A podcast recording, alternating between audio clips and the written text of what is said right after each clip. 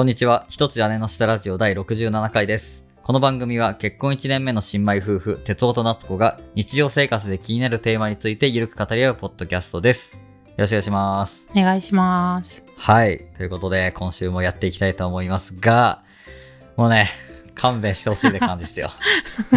大変な3連休でしたね。いや3連休っていうか、その前からなんやけどいや、。本当なんよね。いや、今日はね、まあ7月の18日月曜日なんですけども、まあちょっとね、帝国7時には間に合ってないと思います、この番組、投稿が。まあちょっと今日はね、その理由について、あの、いろいろとね、赤裸々にお話ししていこうかなと思うんですけど、まあちょうどね、さっき帰ってきたよね、自宅に。うん。あの、私入院してたんですよ、この1週間。うん。ちょっと全くね、予想だにしてなかったんですけど、入院することになっちゃいまして、で、さっき帰ってきて、もうその内内容というか何が起きたのかっていうのをもうその場でね、その足で撮っちゃおうということで、うんもう。早速ね、収録してるっていう感じですね。まあなのでね、ちょっと今日はそんなお話をね、やっていきたいと思いますんで、ぜひ最後までお楽しみください。楽しめるかな？いや、楽しく話すよ。分かった。はい。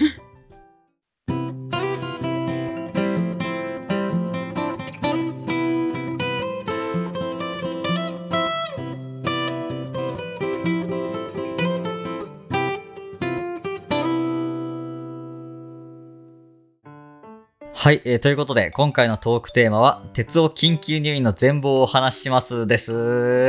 はい。イエーイイエーイ。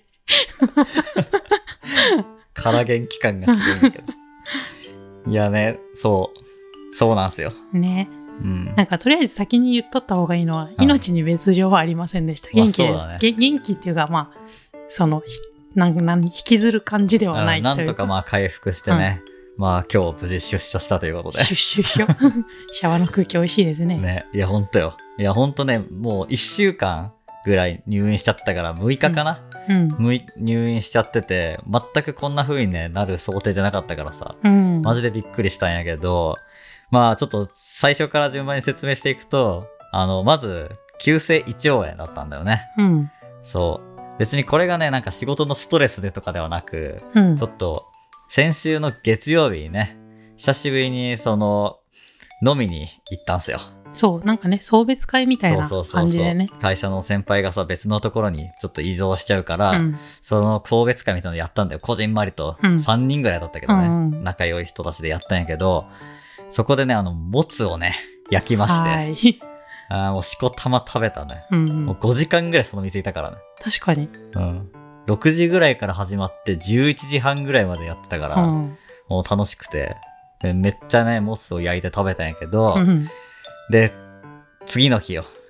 火曜日の夕方ぐらいから、ちょっとなんか、なんか調子悪いなって、お腹が減ってんのかわかんないけど、なんか変な気持ち悪い感じ、キリキリする感じ、なんやろうなって思って、ちょっと早めにね、あの定時で帰ってきたの残業もせず、もうんうそっからよ。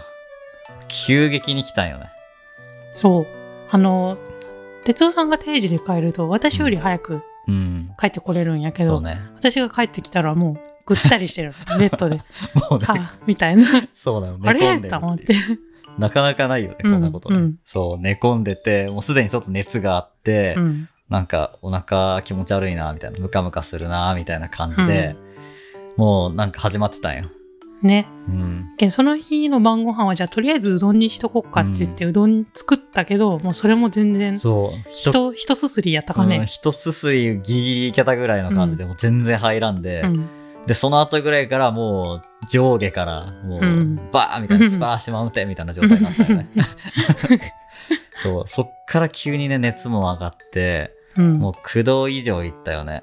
え ?9 度まで行ったっけ？9度まで最終的に行ってて、ああ、そうそうそうそ。そっか、家にいる間行ってたのか。そうそう、行っててさ、もうやばいなってことでさ、もうだんだんこう気持ち悪くなってくるとかさ、うん。気持ち悪いだけじゃなくても手足とかもさ、なんか痺れてきてて、なんか脱水とかでさ、そうなんよね。なんかうん一応お水とかウィダーとか置いてたけど、まあ多分飲んだ箸から出てってるそうそう、もんね。全然ね、もう飲めてなくて、うん。で、こう脱水と、あとちょっと過呼吸も入ってたらしいんやけど、うん。もう手足がなんかもう痺れて、動かなくなっちゃって、麻痺して固まって、うん。で、ちょっともう動けないってなっちゃって、そう。で、そこでさ、病院なんとかしようってなったけどさ、そうもう今も大変よね、病院行くのも。このね、コロナ禍の病院探しが大変で。マジコロナ禍にさ、風邪ひいたり熱出したり、コロナじゃなくてもさ、うん。もうなったらやばいなってこと分かったね。そう。うん。なんか基本、コロナの PCR 検査をしてうん。病院に入りますっていう流れやん。多分どこも。そうね。で、夜間はできませんって言われるんよ。ねどこも。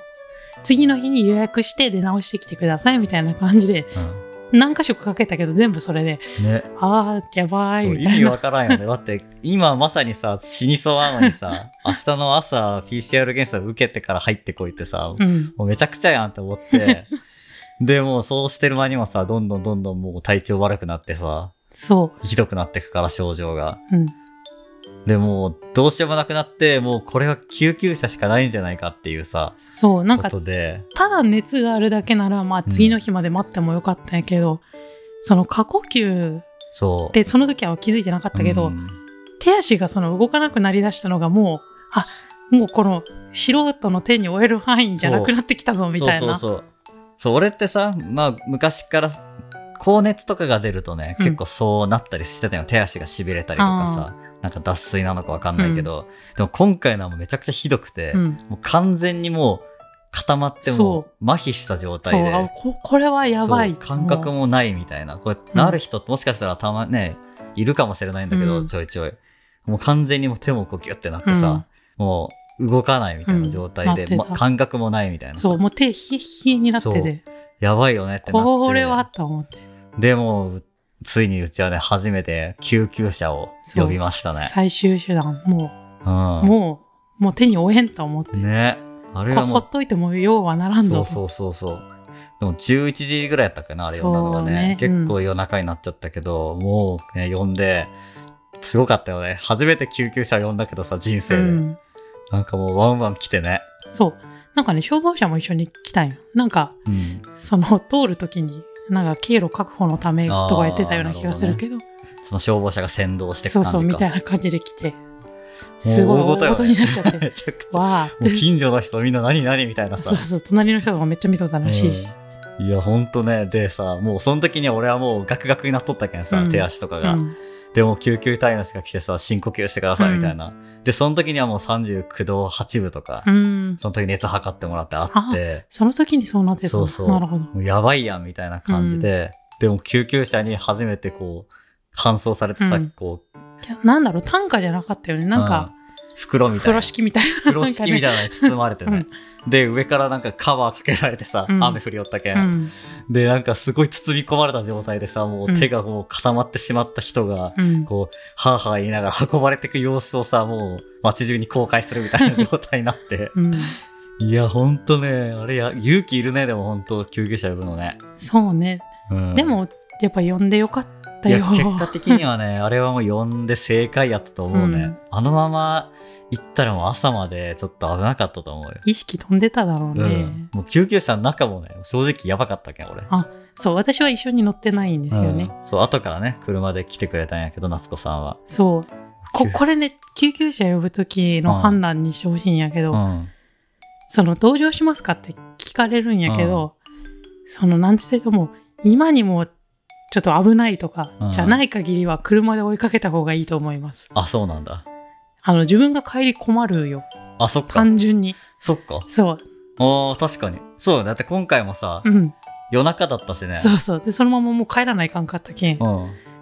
まあ、タクシーとか呼べばよかったかもしれんけど、深夜にさ、その待つのももう、そうね。い嫌やったけん、自分車で追いかけて正解だったなと思う。ああ、確かに、うん確かに慌ててたらさ、もうすぐ一緒に乗りますってさ、なっちゃうけど、うん。その後のこと考えたらそうよね。そう。じゃあ私帰りますってなった時に、あれ、足ないわってなるよそうそう。とか、最悪、最悪っていうかさ、うんあなたももうじゃあ帰りますってなった時に、ああ、そうやね。電車とか俺じゃ困る、大変やん、そんな。確かに。そう、熱ある人を電車で乗っけては帰れんぞ。そうだね。しかも結局電車の駅とか全然近くないかったし、うん病院は。そうだね。そう病院もさ、どこに行くっていうのももうその時の判断によるって感じよね。そう、今回は、うんえーと救急車が出る前に搬送先が決まったけん、うん。あここここになりましたけどどうしますかって聞かれてあ、、そういうこと。で、ちょっとその病院の場所全然知らんかったけど、うん車で行った方が良さそうだなと思って車で行きますってう。んあ、そういう感じやったんや。そう、やけんこれちょっとその、もしね、今後何かあった時は、うん。そそれも判断の一つうんにした方がいいか確かなとに冷静に思いました。判断せんとやばいね、それはね。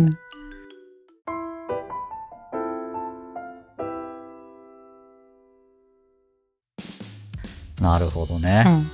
いや、マジで、そう、救急車の中はね、うん。もう、なんていうんやろう、本当ドラマの世界やったね。うんもうピコンピコンなってるやつがあってさ、まあ俺は特にさ、なんかいろいろ管繋がれたりはせんかったけど、うん。もうとにかくなんか頑張れって言われて、深呼吸してくれって言われて、うん。そう、俺もう過呼吸でさ、心電図とかも結構やばかったけ、うん数字が。ずっとあのピコンピコン言うみたいな。そうそうそう。もう心拍数がどんどん上がっていくわけ。あの、あ190とかさ、うんなんか200近くまで上がって、あ、やば。そう。なんかだいぶ、なんか結構激しいランニングをした後ぐらいの心拍数になっちゃってたよ、俺。あで、もう深呼吸ゆっくりしてくださいみたいな言われて、もうこの時はもう結構パニックやったけん、あ。うん。もう全身痺れてさ、うん。なんかもう体中痺れてるしさ、うん。もうやばい、落ちるって思いながら、うん意識が飛びそうやったけん、うん。もう懸命に20分ぐらいかかったかな、新幹線。あ、新幹線だ。救急車で20分ぐらいかかったんやけど、そ多分間20分もかかってないと思うよ、本当は。すごい長く感じたんだと思う。うん、そうそうそう。で、頑張って深呼吸して、うんなんとか意識保った状態で、病院までたどり着いて、でもそっからもう運び込まれてさ、うんガーって。もうドラマかなみたいなうん。感じで。で、そっからもう、ね、注射されたり、うん検査されたりさ、そう、まず入る前に PCR 検査されるの、そして。あど、どういうタイプの検査？ああの綿棒を鼻に突あっ込むやつ。そう、入る前の外で、あそのまま突っ込まれて、あ、そっか。そう。で、突っ込まれて、その間、もう運ばれて、うん。治療室に入って、みたいなあ。で、そこで結果出るのを待ちつつ、なんかもう点滴打たれて、うんいろいろ血液検査用の採血されたりとか、もうその間ももう俺ガクガクだから、あもうわけわかんないぐらいガクガクになっとったけんさ。で、もういや、で、あなたは到着してう、んで、あなた来た頃はもう多少落ち着いとったかそうね。うんな。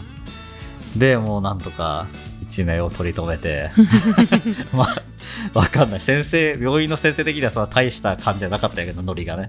まあ、めちゃめちゃ冷静やったよね。うんやっぱりお医者さんってすごいなと思ったよ。看護師さんもさう。ん声かけがなんか、ちゃんと優しいっていうかさ、落ち着かせるための声かけが上手やなと思って。ね、あれはね、大事やなと思ったね。声をかけるっていうのは。うん。もうね、そう、看護師さんがいろいろさ、ちょっと笑顔で声かけたりしてくれるけん、なんか、あ、これってそんな、なんうんうんか大丈夫な状態なんだなっていうふうに思えたから、ちょっと落ち着いてきたってのはあうるやん。ん。これでも、やばいぞやばいぞってなったらさ、どんどんどんどん、そう、なんか心電図の数字がさ、どんどん上がっていくのを見て、それでどんどん怖くなるみたいなとかあるやん。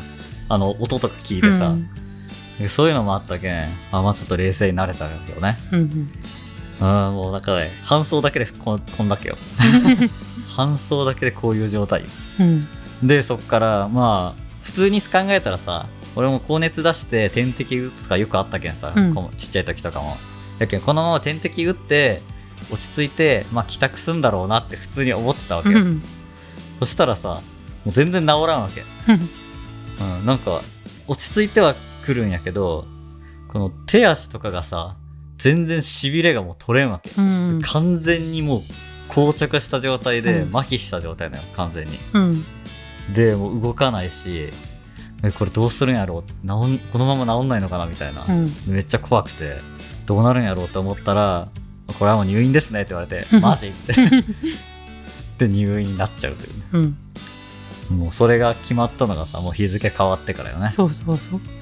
でもういきなりさ火曜までさ普通に仕事してたのにさうん。次の日からふ急に入院するっていうさ、うん意味不明な状況になってさで次の日ね朝会社に連絡してさあ突然ですが入院しますみたいな。え、え急にみたいな感じになってもう多分今週は来れませんみたいな、うん。うん、感じのことを報告してとりあえずのことなきを得たというかさ、うん。うん、まあそんな感じのね初日だったんだよね。うん。え夏子さん的にはその日は何？もうどうなったの？その俺をさうん。見送るというかさ、うんその後は何説明を受けたりそうそう、入院にさ対してのその説明。うん。で、まあ、こうこうこうこうこうで受けて、もう、バイ、バイ。で帰って。帰って。え何時ぐらいに帰ったの？あの1時ぐらいやったかな。あ1時ぐらいか。うん。でもその後もさ、やっぱり、なんて言っててもうん。目が冴えてっていうかさ、もう落ち着かんくて、うん。あんま寝れんくて、うん結局なんか3時ぐらいまでうだうだしよってあ、本当。でその時はもう明日は休もうって決めて そういろいろねあの洋服持ってったりとかいろいろああったのでそう。そうそうそうそう、そうだよね。救急車やったけんさ、もう木の実木のままでさそう、めちゃめちゃ部屋着で運ばれてしまってそう、めっちゃね、エアリズム1枚で運ばれたけどね。そう 俺これしかねえぞ今日みたいな感じで。そうそうでも救急隊員の方が洋服と靴もできれば持ってきてくださいって言われたけ。ん。そういうのやっぱ指示くれるんよね。必要なものっていうのは。的確にくれるのでもう持ってって。うん。でも私さ本当に洋服と靴しか持ってってなくて、うん。靴下とか何にもなくて。あ、そうね。スニーカーだけが置いてあっそう。そう、目が覚めたらスニーカーが足元に置いてあってさ。これテンパってたんだなって思いますね、確かにね、うん。いや、俺から見たら結構さ、冷静に対応してたなって思ったんよ。救急車とかも。うん、でもなんだかんだ焦っとったよね。そうそうそう。あのその日めっちゃ雨降っとったんやけど、うん。傘も持っていかずに。あ でなんか病院の駐車場に止める時も全然わけわかんないところに止めてめっちゃ入り口遠くてあ。うんずぶ濡れになりながら病室に行くって。い うで看護師さんあらーみたいいやー、ほんとね、ご迷惑をおかけしましたって感ないじだよね。やいやいやもう無事で何よりですよ、ね。なんであそうやけん洋服と靴持ってきてくださいって多分言われるけど、うんサンダルとかがおすすめですあ、そうだね。そっちの方があの履きやすいし確かに。絶対そっちがいいなと思いましたそうやね。確かにトイレ行くときちょっとスニーカー履くの大変やった。そうそうもう足バキバキに固まってる状態やったけんさ。そう。もう2、3日、まあ2日か3日ぐらいは結構もう釣りがさ、うんしびれとか残ってまともに手足動かなかったから、うんもう行くのも大変やったトイレとかも。うんサンダルおすすめですね。あと洋服もあの脱ぎ着しやすいものがいいと思いますあーだね。です今回まあとりあえずあのパーカーね。パーカーチップついてるし、うんまあいっかと思ってそうにしたけど、うん。まあ役に立ったかは知らんけどうん、まあそうね。ちょっと着てないかな。はい。そうでしょうね まあそんな感じのね、初日やったね。うん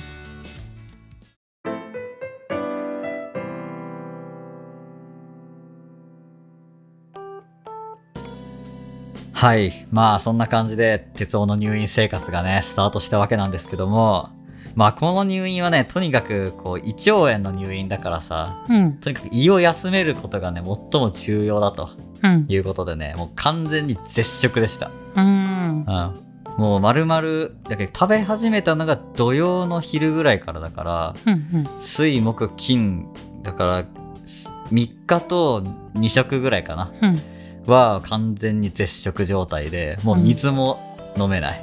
水も？そう。口から何かを入れるってことを完全にシャットアウトした状態の、まあ生活がスタートしたよね。うんそう。その代わりに全てが点滴。うんうんそう。もうずっと24時間も常に何かしらの液体が俺の体にこう注入されてるっていう状態。うんそう。もう1日5本かな。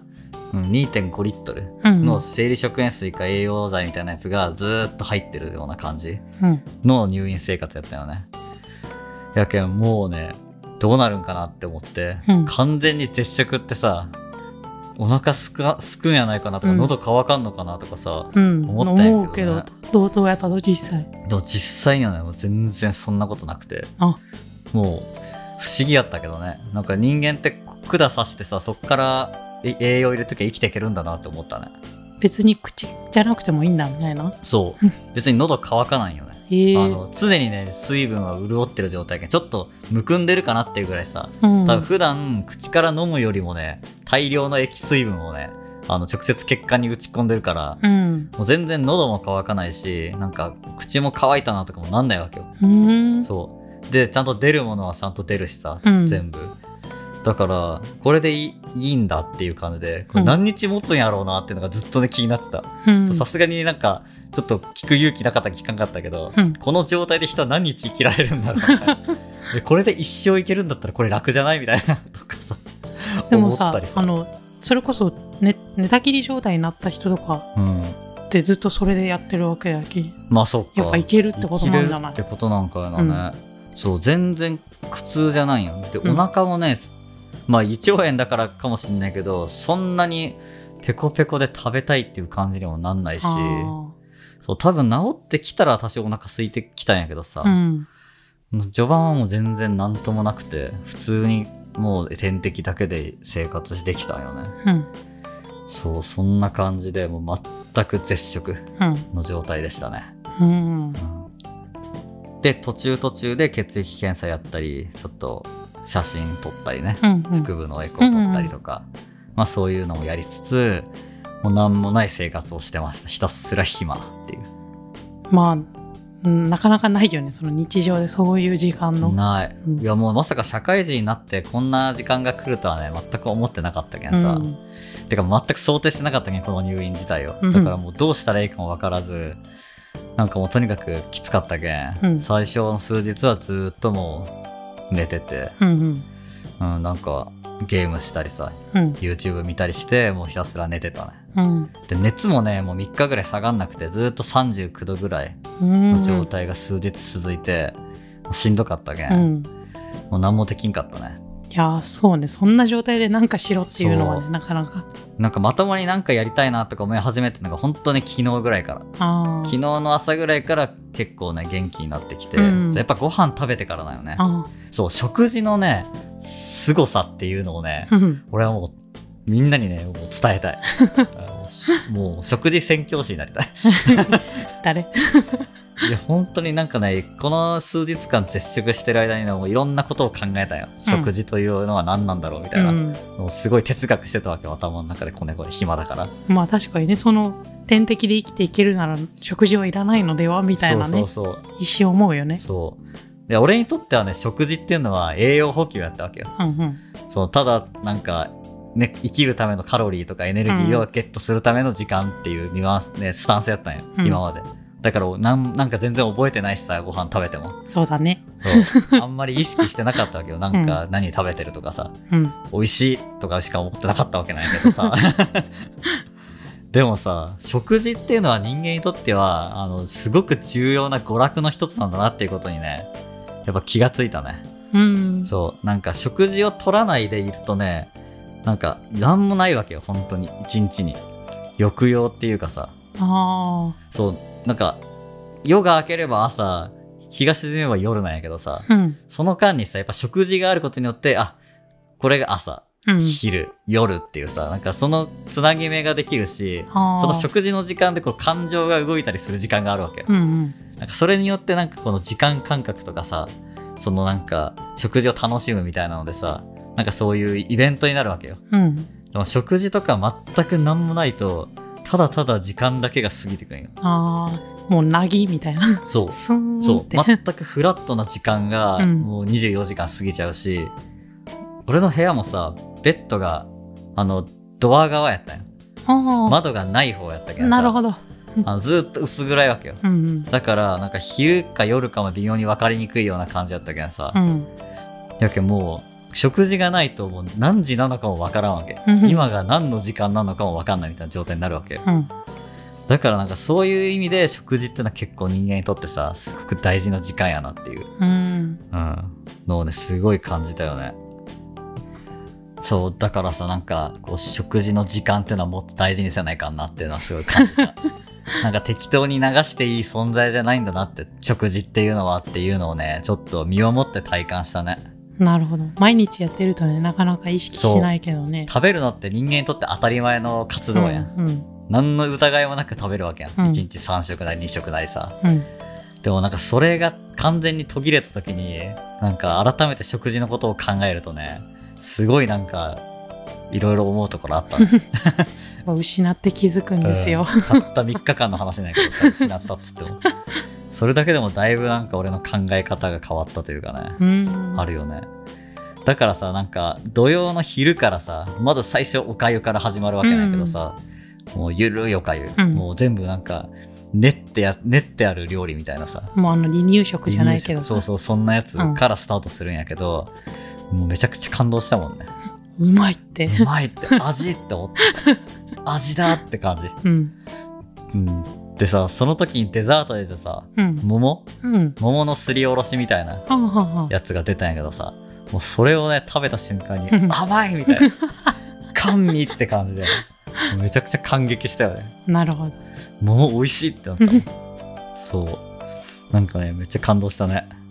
で、そっからやっぱ元気が出たね。うん一気に。。うん、やっぱね、栄養は一応入ってきてはいるけど、やっぱカロリーが足りてないの、シンプルに。あそう。摂取カロリー量が全然違うから、やっぱり直接食べるのと点滴だと。あ。うん。ほとんどカロリーないやん。ただただ、そう、栄養をさ、生きながらえるさせるためだけの水分と栄養が入ってるだけやけん。なんかこう、食べ物を食べた時のカロリー摂取は全然ないわけん。ああ。確かにんなんか、点滴やとさ、なんて言ったらいいの？内臓とかも別に動かんっていうか、そうそうそうそう。休止状態や。直接血液が栄養を吸収してる状態やけんさ。そう、何もしてないわけよ。うん。ただそこにさ、最初、こう、一口目が入ってった時になんかもう、世界が バーって広がるみたいな。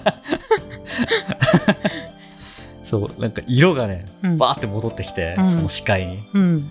で、こう胃の形がわかるわけ。なんか、あ、流れてってる感じ。完全に閉じてるからさ、胃がうん空っぽの状態で。うん。だからなんか、塊がこう入ってって、こう胃をこう広げながら奥に入ってってるみたいなのがわかるわけよ。胃の形が。それぐらい胃が閉じちゃったから。で、なんかそれでめっちゃ、うわ、すごいみたいなうん。食べ物や生きてるみたいな生きてるって感じになって。で、そっから見る見る元気になって感じね、やっぱあり。そあ、すごいね。う。なんか、うん。食べるパワー。そう、パワーはね、やっぱエネルギーがどんどん入ってきた感じがして。うん。そっからね、土曜の夜ぐらいからいろいろなんか見始めて、うんなんか遊んだりし始めて、うんゲーム、本格的にゲームやったりとかさ、うん。なんかラジオのネタ考えたりとかうんし始めて、みたいなのが、この土日、うん。みたいな。まあそんな感じで、もう、いつ退院できるんだろうみたいなさ、うん。感じでさ、なんとか月曜日今日退院できましたっていうね、流れやね。うん。うん、もう来週まで食い込んだらどうしようかと思った。うん。そうね。マジで。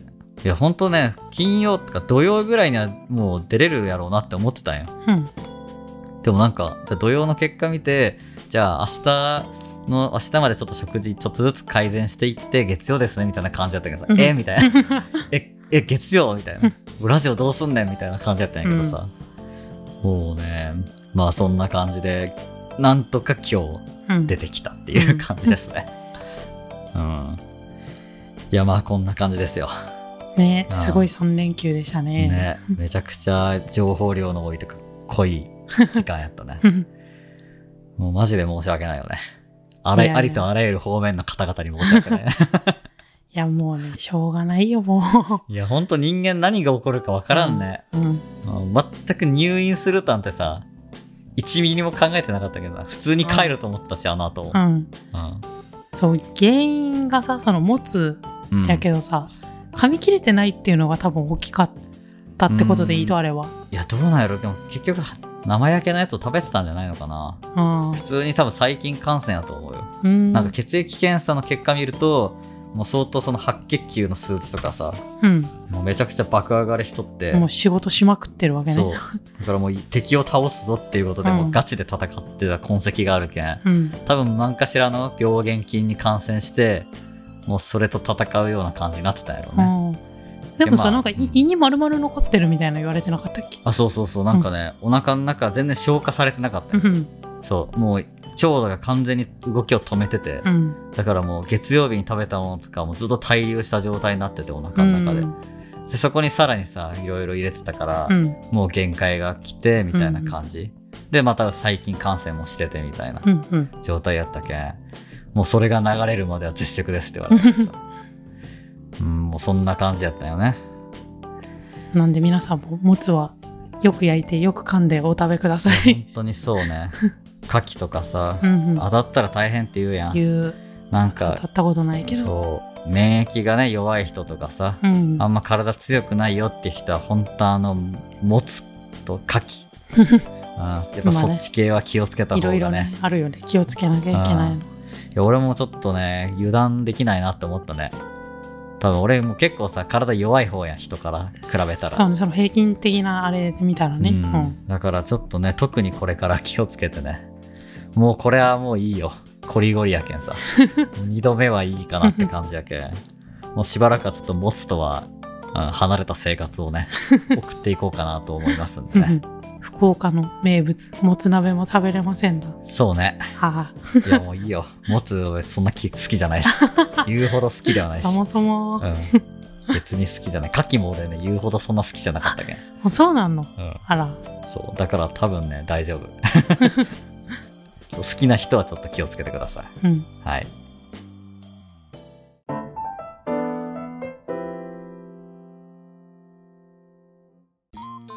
はい、えーということで今回は鉄道緊急入院の全貌をお話ししますというテーマでお届けしてきました。まあこんな感じでひとまず元気に帰ってくることができたので、うん。まあ今日はね、ちょっとこんな感じでバタバタの、えートークテーマになりましたけど、うん次回以降はね、また平常運転でやっていこうかなと思いますんで、引き続き、えーよろしくお願いします。お願いします。ね、全然関係ないんやけどさ、はい。ちょっと今回私の声カスカスかもしれん。ああ、そっか、そうだね。なんかね、やっぱ3日間人とあんま話してなかったけんやと思うけど、カスカス。あほとんど喋ってないんや。そうね。な、喋ってないね。一人で、はははってテレビ見てそうね笑ったり。そういうこともね、初めてやもんね、夏子さんはね。そうなんや。